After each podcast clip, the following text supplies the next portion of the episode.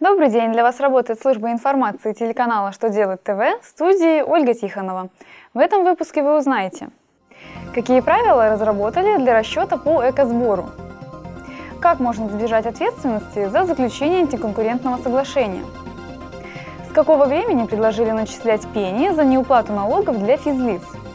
Итак, о самом главном по порядку.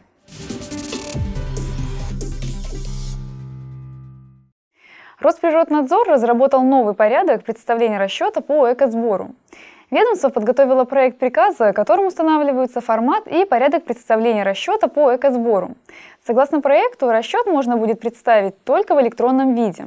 Расчет по экосбору производители и импортеры товаров, подлежащих утилизации после утраты потребительских свойств, должны представить не позже 15 апреля. Сделать это можно одним из возможных способов – через личный кабинет природопользователя, бесплатный модуль природопользователя или другое программное обеспечение, отвечающее требованиям представления расчета.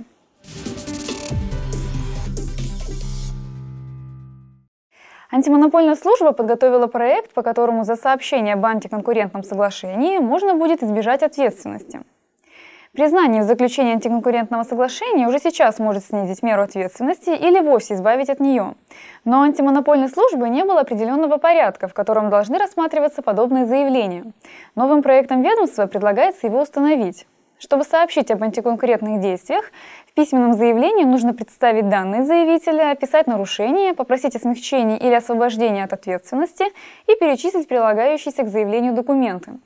Антимонопольный орган должен зарегистрировать заявление и выдать соответствующую расписку. Если об одном действии сообщит несколько компаний, то будут учитывать, кто был первым. При этом, если в один и тот же день о нарушении сообщат в территориальный орган и в ФАС, то первым считается заявление в ФАС – Заявление не позже 10 дней с регистрации рассмотрят в антимонопольной службе и заключат соглашение о сотрудничестве.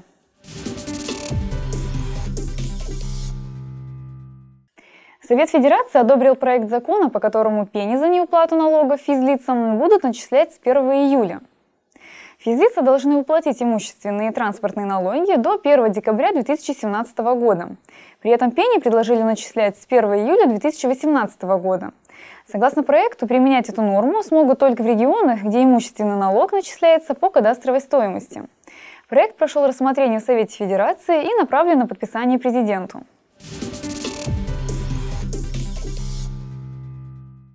На этом у меня вся информация. Благодарю вас за внимание и до новых встреч!